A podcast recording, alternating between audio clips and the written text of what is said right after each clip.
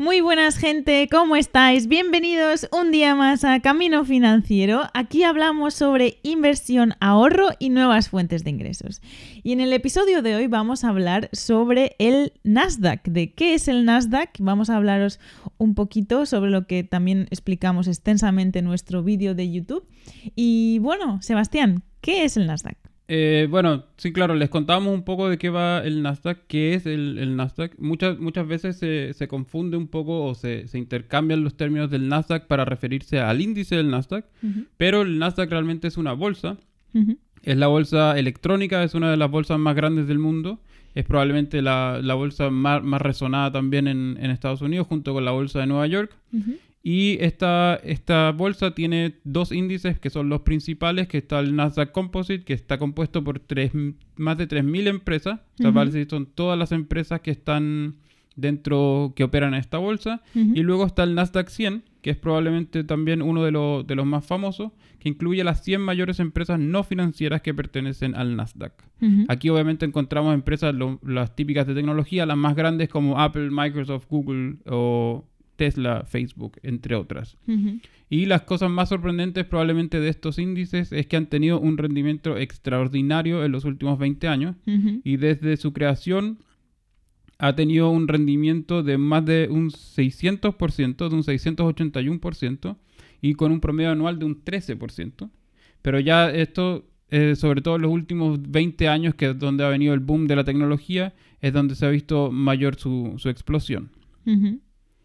Sí, a mí lo que más también interesante me, pareció al preparar este vídeo es que el Nasdaq ha sido la primera bolsa completamente electrónica y en sí de lo innovadora que es, de, o sea, tiene muchas empresas tecnológicas que son el referente eh, pues a nivel mundial de, las empresas en general. Tenemos a, Tesla, a Facebook, Google. Em, y también el hecho de que tiene la primera mujer a cargo de una bolsa de valores. Eh, que ahora no recuerdo el nombre, perdón, pero definitivamente es una mujer.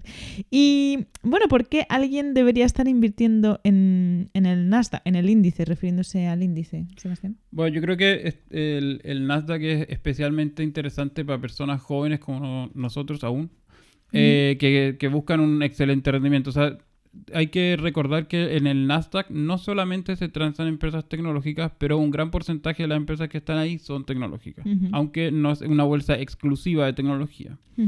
Pero, pero claro, en general el rendimiento que ha demostrado en los últimos años, no hay ningún otro índice que supere, que supere el Nasdaq. Entonces, de todas maneras, quienes estén buscando invertir en, en empresas tecnológicas o en el sector un poco más de la innovación, yo tendería a, optar por el Nasdaq. Yo creo que el rendimiento ha sido una locura en los últimos 20 años.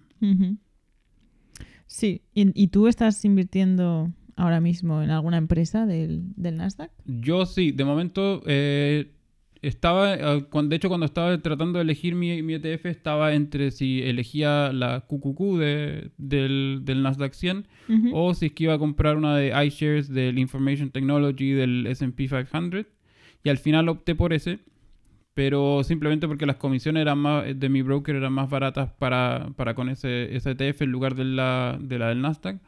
Pero sí invierto en algunas empresas como por ejemplo en Microsoft, en Apple también, que, que, que operan en el Nasdaq. Sí, yo también tengo, pues Apple por supuesto era una que quería tener y de hecho yo no, yo no invierto en en empresas o en muchas empresas individuales, eh, solo, operar solamente en ETFs. Pero Apple, por ejemplo, era una de las que quería, quería tener sí o sí y, bueno, pues está, está en el Nasdaq. Y bueno, sí, yo creo que es lo que tú dices, que quien quiera invertir en innovación y tecnología, pues el Nasdaq es un referente y bueno, en general eh, las empresas tecnológicas, si alguien a lo mejor se acuerda de la época 2000, esto no tiene nada que ver, yo creo, con, aquellas empresas que eran, que a cualquier cosa se le podía llamar, por ejemplo, .com. Eh, las empresas tecnológicas de hoy en día son, son otra cosa y tienen otros balances y son, creo que desde mi punto de vista, pues van a, marcar un, punto fuerte en el futuro. Sí, de todas maneras yo creo que eh, hay una gran diferencia entre la situación que, ocurrió en, la burbuja .com y ahora sobre todo por, por, lo que dices tú de que en ese momento muchas de las empresas que ni siquiera tenían nada que ver con tecnología crearon su propio sitio web, le pusieron .com y ya la gente se, se volcaba y tiraba sus dólares encima de la empresa para comprar acciones. Y en este caso efectivamente son empresas, bueno, no todas obviamente, pero muchas de las empresas sí tienen eh, ventas, sí tienen un producto que, con que sustentar el crecimiento que, que tienen.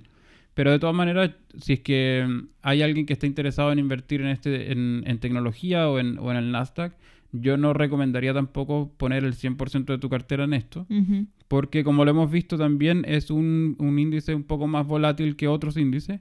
Obviamente como tiene mayor peso en tecnología, la tecnología suele ser más volátil, tiene un crecimiento más alto, pero al mismo tiempo sufre más también en momentos de caída.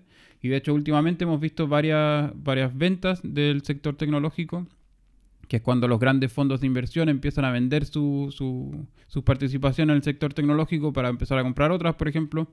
Y ahí el, Nasdaq ha, sufrido bastante, todas las empresas tecnológicas han sufrido bastante. Entonces, en ese sentido, eh, hay que tener en consideración que al, poner el Nasdaq en nuestra cartera también estamos añadiendo bastante más riesgo y bastante más volatilidad. Así que si es que si es que alguien está interesado en poner parte de su cartera en el Nasdaq, yo no recomendaría que, sea la parte mayoritaria.